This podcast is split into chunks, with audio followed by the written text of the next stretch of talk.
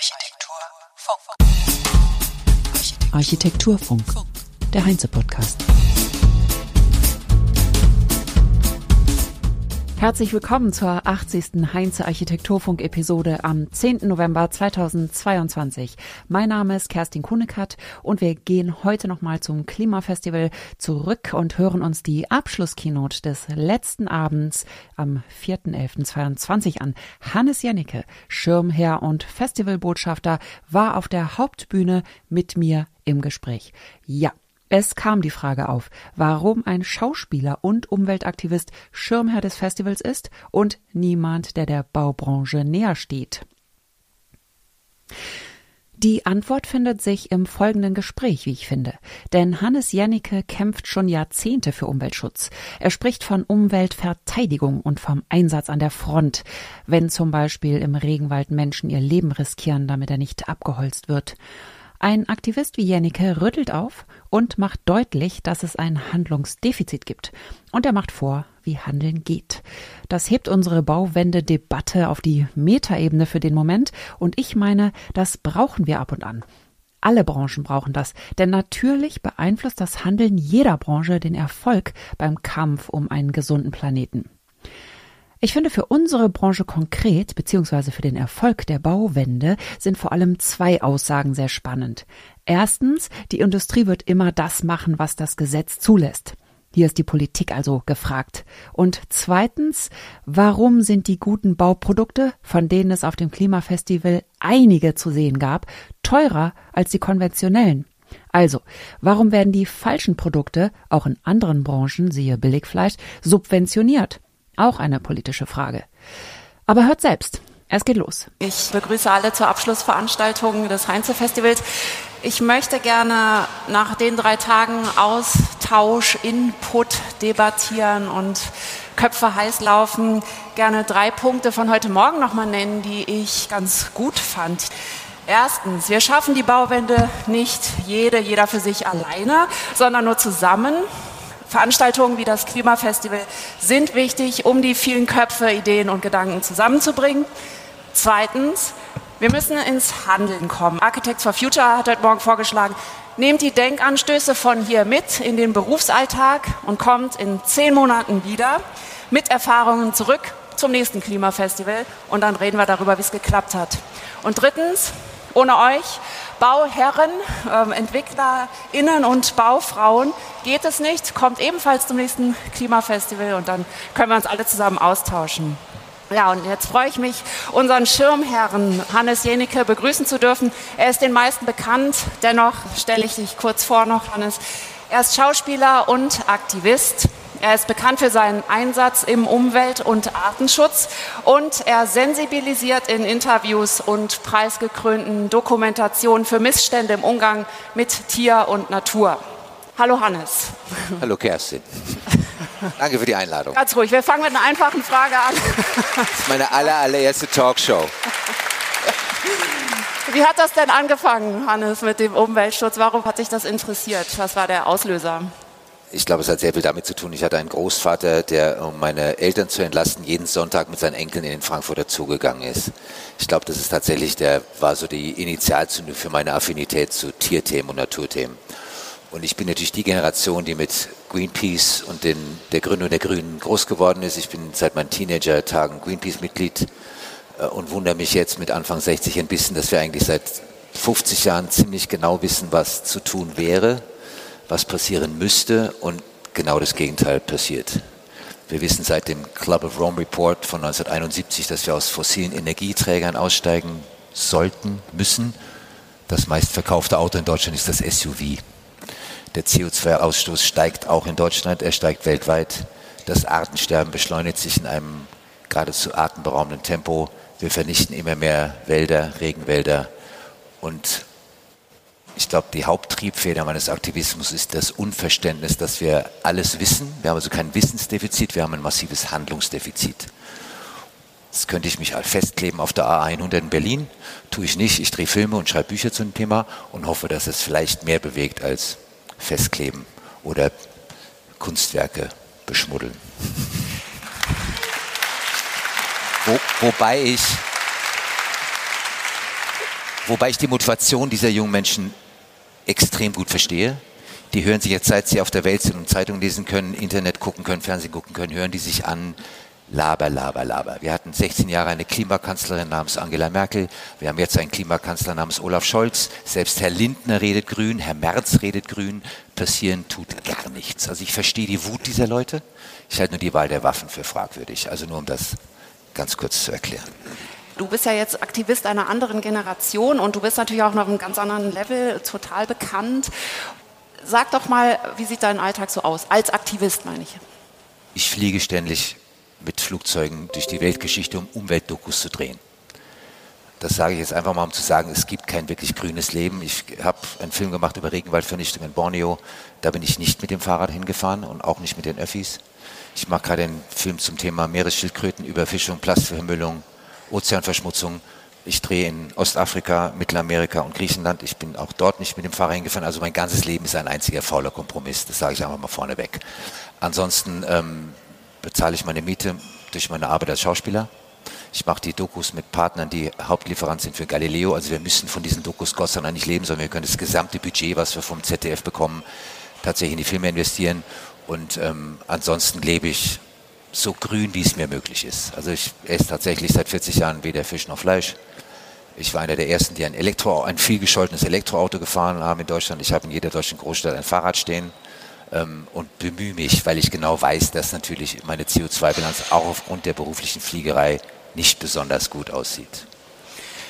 Ja, aber da kann ich ja zu deinem Schutz sagen, du hast auch einen wahnsinnig großen Einfluss. Von daher wiegelst du das wieder auf. Also ich möchte mal deine Serie im Einsatz für und dann ähm, setzt du dich für verschiedene Tierarten ein. Im Einsatz für das Schwein zum Beispiel führt auch dazu, dass manche aufhören, Schweinefleisch zu essen zum Beispiel. Du hast die Stiftung Peloris Jack Defending Nature zusammen mit Freunden und Mitstreitern gegründet, die mit anderen Aktionsbündnissen zusammenarbeitet oder andere AktivistInnen unterstützt, auch eigene Projekte hat in ihrem Einsatz für den Planeten. Warum sprecht ihr von Defending und nicht Protecting?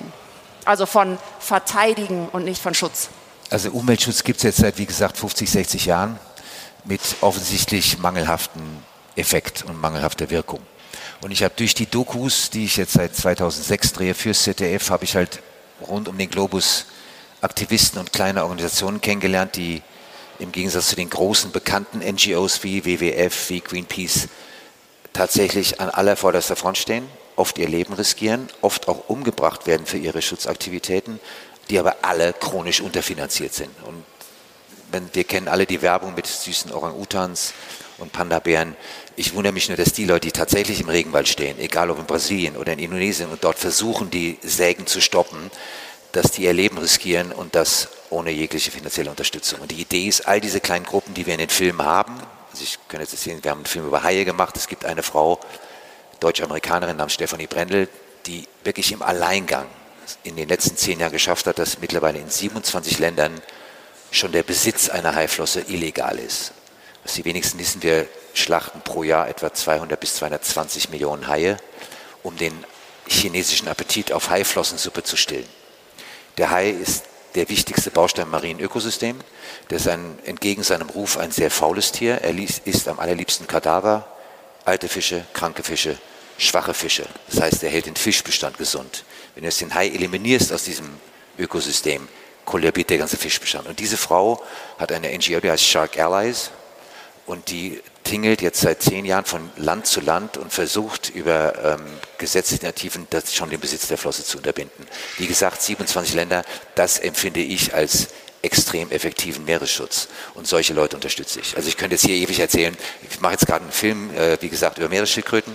Es gibt eine Deutsche, die hat traurigen Ruhm erreicht, sie heißt Dr. Christine Figner, eine Biologin. Die ist berühmt geworden mit einem Video vor fünf Jahren. Da wurde einer Meeresschildkröte ein Plastiksträumen aus der Nase rausoperiert. Dieses Video hatte innerhalb von, glaube ich, drei Monaten 40 Millionen Klicks und hat dazu geführt, dass in den USA mittlerweile Plastiktrinkhalme verboten sind. Die Frau hat ein Jahresbudget von 50.000 Euro. Ihre Hauptspenderin ist gerade abgesprungen mit 20.000 Euro. Diese Lücke werde ich jetzt füllen, weil die steht wirklich mit ihren Helfern in Costa Rica am Strand und bewacht die Nester der Meeresschildkröten, die pro weiblichem Tier etwa 100 Eier legen, die aber sofort geplündert werden für irgendwelche Aphrodisiaka und die bewachen diese Nester, sodass diese 100 kleinen Schildkröten schlüpfen und den Weg ins Wasser finden. Und das nenne ich mal einfach Frontdienst. Das ist effektiver Umwelt, Habitatschutz. Jetzt kann man sagen, wofür brauchen wir Meeresschildkröten? Äh, Dies, nee. dies, genau wie Haie, also die, die Hauptnahrungsmittel von Meeresschildkröten sind Schwämm, Korallenschwämme und Quallen. Jeder weiß mittlerweile, wir haben an der Ostsee Quallenplagen, in der Ägäis Quallenplagen, Australien solche Quallenplagen, dass du gar nicht mehr ins Wasser kannst. Warum? Weil der natürlich Feind die Meeresschildkröte ausgerottet wurde. Ähm, Korallenschwämme, wenn die nicht weggegessen werden in einem gewissen Ausmaß, erstickt die Koralle. Das heißt, du brauchst die Meeresschildkröten. Und das sind so die Projekte, die ich gerne unterstützen möchte. Und ich habe mich schon die letzten Wochen gewundert. Ich hatte plötzlich auf meinem Stiftungskonto Spenden von Leuten, von denen ich noch nie gehört habe, Baufirmen, Architekturbüros und habe jetzt erst verstanden in den letzten Tagen, dass es mit dieser Veranstaltung hier zu tun hat. Also ich habe die letzten Tage, ich kann nur Danke sagen, weil eigentlich, eigentlich kenne ich meine Spender. Also ich hab, bin natürlich jetzt seit einem Jahr unterwegs mit diesem Ding und versuche Banken und größere Institutionen zu bewegen, mir Geld zu geben. Und plötzlich hatte ich dauernd so, wo kommt denn das Geld her? Und das war von euch, ich kann nur ein riesenlautes Danke sagen. Ich finde das großartig. Oh, Auch, dass schön. ich hier so unterstützt werde. Synergieeffekte. Also, weil die Baubranche ist natürlich auch interessiert daran, in anderen Gebieten auch Gutes zu tun, will ich jetzt einfach mal behaupten. Also auf jeden Fall auf dem, auf dem Festival versuchen wir jedenfalls äh, auch gerade einen gemeinsamen Weg zu finden, um die Bauwende zu gestalten und dass nicht jeder sein eigenes Süppchen kocht. Das ist ja eigentlich wahrscheinlich bei euren Organisationen, Umweltaktivitäten, unterstützenden Organisationen und Institutionen auch so eine Frage. Ne? Wer arbeitet mit wem zusammen? Kocht jeder sein eigenes Süppchen oder wie kommt man als Hilfsorganisation auch zusammen? Aber da unterstützt du ja auch welche, genau. Aber verstehst du meine Frage? Ich glaube ja. Also ich finde, es gibt wahrscheinlich weltweit 10.000, 15.000 Umweltorganisationen. Ja. Oft für genau das gleiche Thema. Also im Haischutz weiß ich es zufällig, weil ich da relativ aktiv bin, gibt es allein in Deutschland fünf oder sechs konkurrierende NGOs, wo ich denke, tut euch doch zusammen. Ja. Setzt doch da- Aber da geht es oft um Befindlichkeiten, um Egos. Das ist mir auch ein großes Rätsel. Aber ähm, die Projekte, die ich ausgesucht habe, sind tatsächlich die, die wir auch in den Filmen drin haben. Also jeder, der meine Doku von mir gesehen hat, weiß, dass es da gewisse Protagonisten gibt. Wir haben zum Beispiel, als wir den Film über Elfenbeinhandel, Elefanten gedreht haben, in einem Waisenhaus gedreht in Nairobi. Da werden die Elefantenbabys gerettet von Müttern, die aufgrund des Elfenbeinhandels gewildert wurden. Und das ist eine deutsche NGO, da ist AGA, Aktionsgemeinschaft Artenschutz, großartiges Projekt. Die werden hochgepäppelt, fünf, sechs Jahre lang und dann werden sie in einem Nationalpark in Kenia wieder ausgewildert. Das ist die Art, eine, eine Tierart, die auch wiederum fürs Habitat existenziell wichtig ist zu retten. Also das ist ein Projekt, was ich unterstütze. Ich kann nur hoffen, dass ich mich nicht auch jetzt schon in Konkurrenz befinde zu anderen, weil das finde ich echt schade, wenn wir uns gegenseitig bekriegen und eigentlich dasselbe wollen. Das andere, was mich bei dem Gedanken etwas beschäftigt, ist, es gibt so Statistiken, dass von den 100 Prozent Spendengeldern, die weltweit jedes Jahr eingesammelt werden, gehen genau 4 Prozent in den Umweltschutz. Und das finde ich ehrlich gesagt eine erschütternde Zahl.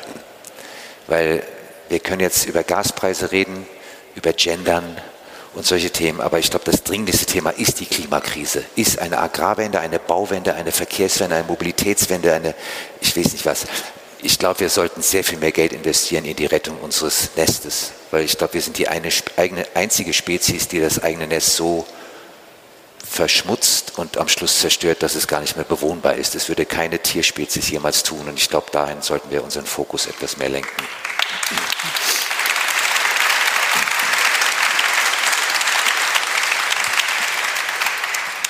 Also wir sind ja ehrlich miteinander umgegangen hier die letzten Tage und haben festgestellt, wir sind noch nicht äh, bei der Bauwende angekommen, aber auf dem Weg dahin, immerhin. Und das ist ja auch schon mal wichtig. Du als Schirmherr des Klimafestivals und auch als Außenstehender, als nicht der Baubranche angehörig, aber natürlich Betroffener von unserer Arbeit als Mensch, der in der Stadt lebt, welche Forderungen oder wie nennt man das jetzt ja doch, welche Forderungen hast du an die Baubranche? Also ich bin jetzt in den Zahlen nicht so fit wie ihr, aber ich habe mal gehört oder gelesen, dass etwa 30 Prozent Nein, nein, nein. Einsparpotenzial bei mal, Hannes, kurz. Also, Keine Zahlen mehr, sondern Okay. emotionale Antwort brauchen wir jetzt. Es also ich, Abend, äh, ich unterstelle jetzt mal, Ende. ich unterstelle der Baubranche, dass so ein gewaltiges Einsparungspotenzial besteht beim CO2-Ausstoß und dass wir wahrscheinlich sehr viel grüner, umweltfreundlicher, nachhaltiger bauen könnten, als wir das tun. Trotzdem, wenn ich hier einen Rundgang, ich habe einen Rundgang gemacht hier und hier gibt es so unfassbar tolle Anbieter von echt nachhaltigen Produkten. Die Frage ist, warum wird das nicht überall verbaut? Warum verbauen das nicht viel mehr Bauherren, viel mehr Architekten? Und ich glaube, das ist ein bisschen wie beim Fleischkonsum. Wir wissen alle, dass wir eigentlich unseren Fleischkonsum reduzieren sollten, dass wir lieber ein Freilandschwein essen sollten, einen Freilandrind als ein Produkt aus der Massentierhaltung. Aber dann stehst du halt vom Supermarktregal und dann gibt es das Billigkotelett aus der Schweinemast mit 50.000 Tieren für 99 Cent und das Bio-Kotelett kostet halt 5 Euro. Dann ist der Impuls zur billigen Ware natürlich größer. Und wenn ich jetzt ein Bauherr bin und höre, also diese Dämmung kostet so und so viel, also die Styropordämmung, die wir mit, glaube ich, 17 Milliarden gefördert haben seit Herrn Schäuble, ähm, wissen, dass es ein hochgiftiges, nicht nachhaltiges, sehr brennbares Produkt ist. Oder ich habe eine teure Dämmmasse, dann wird der Normalverbraucher wahrscheinlich einfach instinktiv erstmal zum, zur billigen Lösung greifen. Das ist auch ein Versagen der Politik, das ist grundsätzlich auch ein Versagen der Subventionierung.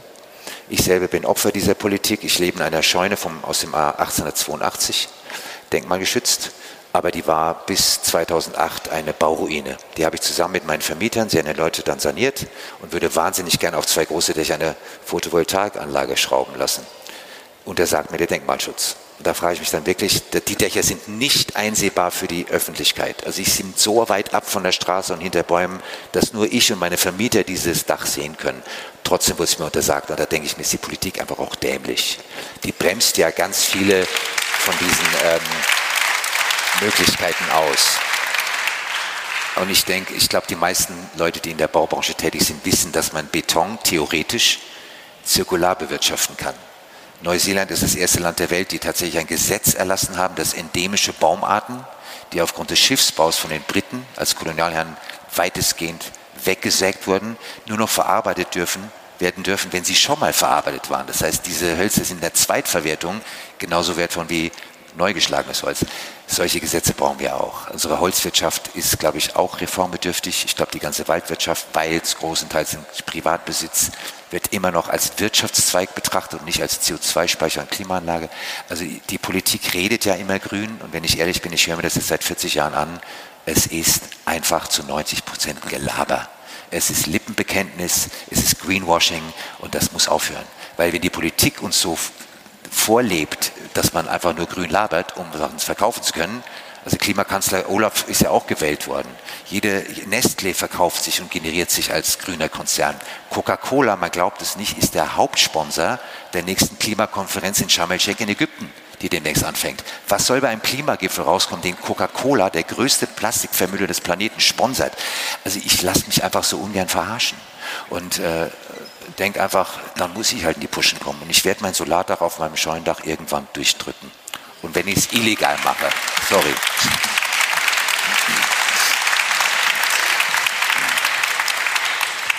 Du hast ja auch gegen das Klimaschutzgesetz geklagt, das unter der Regierung Angela Merkel entstanden ist. Mit Erfolg? Es gab tatsächlich drei Klagen, die parallel eingereicht wurden. Eine von Greenpeace zusammen mit Luisa Neubauer, eine von der DUH, Deutsche Umwelthilfe. Ich habe eingereicht zusammen mit dem Deutschen Solarverband und dem BUND. Wir haben tatsächlich gewonnen und dachten, das ist ein sehr überraschender Erfolg. Die Regierung würde verdonnert, noch, das war ja noch Merkel, äh, für mehr Klimaschutz. Was ist seitdem passiert, wenn ich mal fragen darf? Da wird doch dran gefeilt. Da gibt es noch Luft nach oben, würde ich sagen. Also das ist ein Erfolg auf dem Papier, aber bislang ist was Klimaschutz. Wir haben immer noch kein Tempolimit auf den Autobahnen. Wir haben immer noch eine verminderte Mehrwertsteuer auf Fleischprodukte. Wir haben aber eine volle Mehrwertsteuer auf Obst, Gemüse und Hülsenfrüchte, wo man denkt, jetzt ernährt doch das Volk mal gesund. Alles, was wir da einsparen an, beim, Fleisch, zahlen wir ja später im Gesundheitssystem drauf. Also ist nachweisbar gibt es Zusammenhänge zwischen rotem Fleischkonsum, Krebserkrankungen, Cholesterin, Fett. Aber das sind so Sachen, wo ich denke, das wären so ganz kleine Hebel, die für die Politik mit nichts das kostet ja nichts. Wir sind das einzige Land der Welt ohne Tempolimit. Es würden 1,8 Millionen Tonnen CO2 eingespart, wenn wir 130 fahren, anstatt 160. Selbst das kriegen wir nicht durch. Also ich bin manchmal echt ein bisschen verzweifelt so. Oder amüsiert. Wobei, weil wir, schon in, weil wir schon in Düsseldorf sitzen, wir haben einen Finanzminister aus dieser schönen Stadt, der fährt Porsche und der ist begeisterter Jäger. Also wer jetzt erwartet, dass wir ein Tempolimit kriegen oder mehr Tierschutz, glaube ich, ist echt naiv. Der Mann heißt Christian Lindner, falls es jemand nicht. Wirkungsvollste Bremse beim Regieren. egal.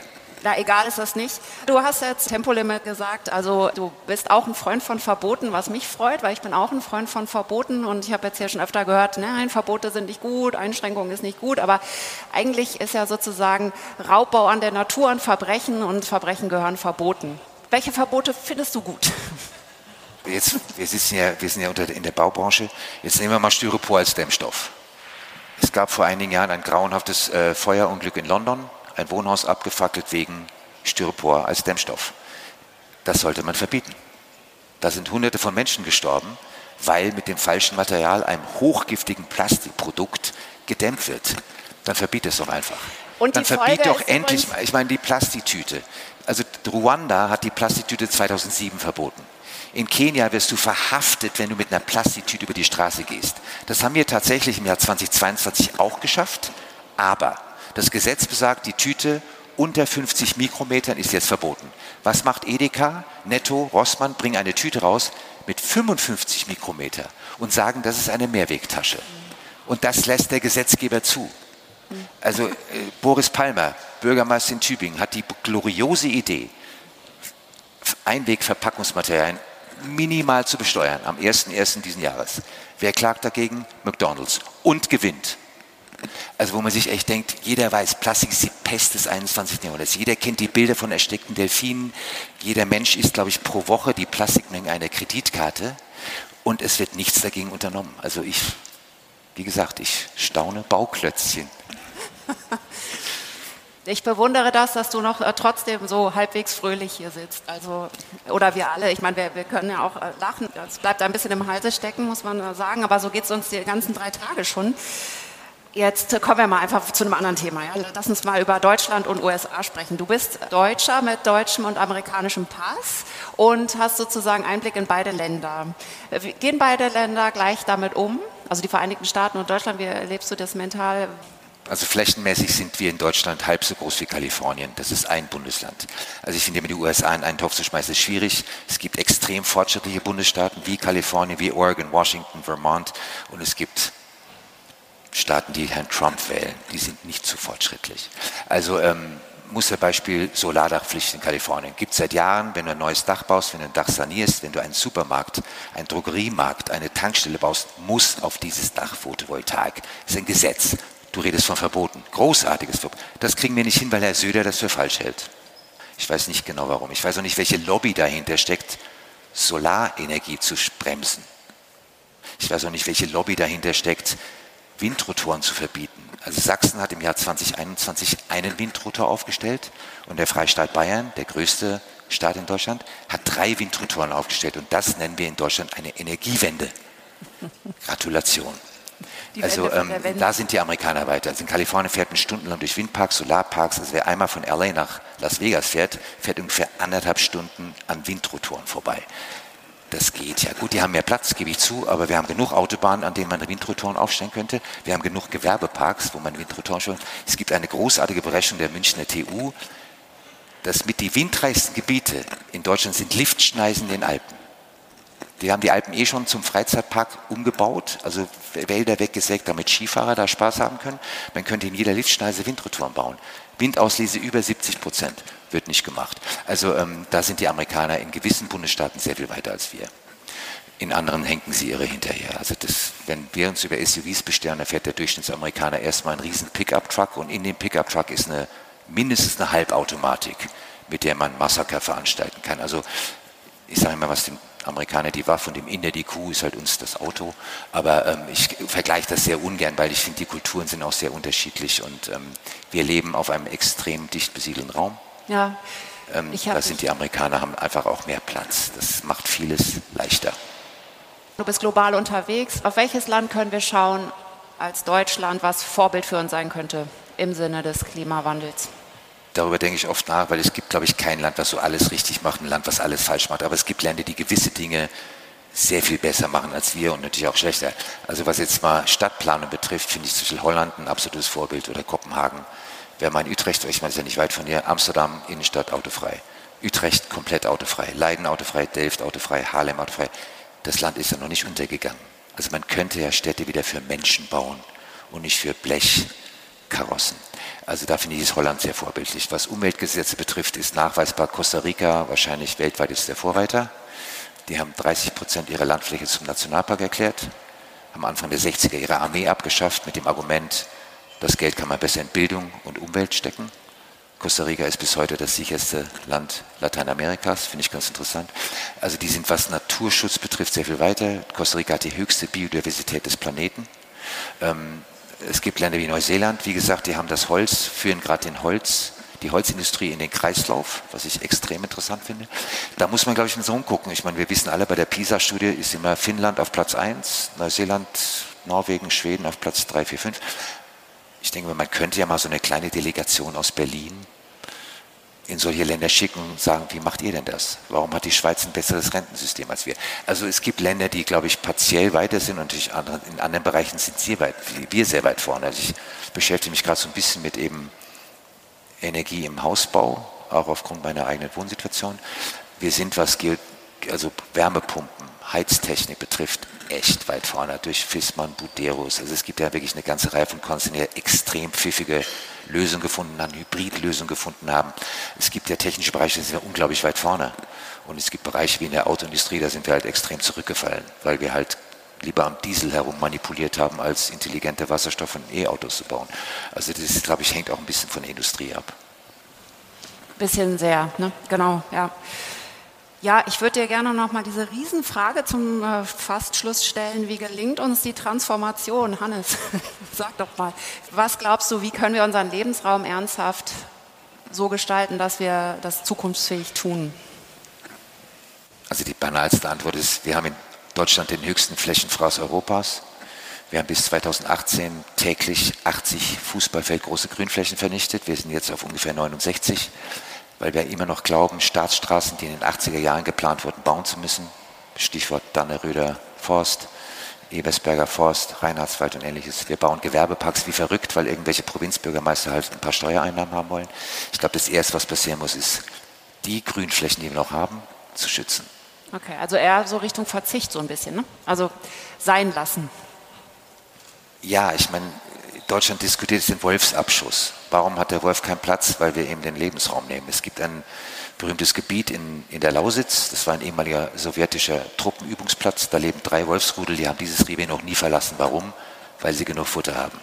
Wenn du diesen Tieren jetzt, eigentlich müssen wir ja jubeln, dass so ein Tier wiederkommt, weil wir haben eine massive Wildschweinplage, wir haben ein ganz großes Problem mit Baumverbiss, wir haben eine Rotwildplage und eine Darmwildplage. Warum haben wir die? Weil wir keine Wölfe haben. Rumänien hat den höchsten Wolfsbestand Europas, die haben überhaupt keine Wildsteinplage.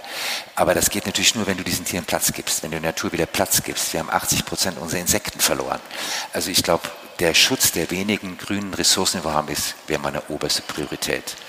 Ich glaube, der Rest liegt einfach, da müssen sich drei Parteien jetzt mal zusammenraufen. Die Industrie muss in die Pushen kommen, die Politik muss in die Pushen kommen, der Verbraucher muss in die Pushen kommen. Es, wir können nicht immer sagen, ja, Berlin soll doch mal und Brüssel soll doch mal. Wir können doch nicht erwarten, dass die Industrie das macht. Die Industrie wird immer das machen, was das Gesetz zulässt. Insofern, das sind drei Spieler, das ist ein Dreiklang aus uns EndverbraucherInnen, Politik und Industrie. Und ich glaube, wir haben uns halt sehr an einen gewissen Wohlstand gewöhnt, der halt in keinster Weise nachhaltig ist. Und ich glaube, da müssen wir umdenken.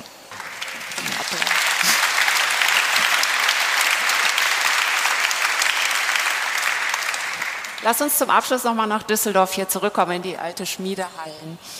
Du bist Schirmherr. Was sagst du denn zu unserer Halle? Also erstens, ich kannte die Location nicht, obwohl ich 20 Jahre in Köln gelebt habe. Schande auf mein Haupt. Ich finde die Location großartig. Ich finde ehrlich, das ist das Design extrem gelungen. Und ich bin ehrlich gesagt überrascht, auch was für tolle Anbieter hier ihre Stände haben. Also ich bin ehrlich gesagt schwer beeindruckt. Das ist ein bisschen Fishing for Compliments. Ich, wie gesagt, ich möchte mich auch ganz herzlich bedanken, dass ich hier die Chance habe, meine Stiftung vorzustellen. Der Umweltschutz braucht Geld. Ich sammle das mit Begeisterung ein. Ich kann mich nur bedanken für die Unterstützung. Und zwar sowohl was die Spenden betrifft, als auch für die Plattform hier. Also wir danken dir auch. Du hast den Glamour-Faktor total erhöht und du bist jetzt aus meinem Gespräch entlassen und kannst dich jetzt entspannen. Okay. Du auch. Und das war's für heute. Danke fürs Zuhören. Schaltet euch doch nächste Woche wieder rein. Ich würde mich freuen. Macht es gut, habt eine gute Woche. Bis dahin. Tschüss. Architektur Funk.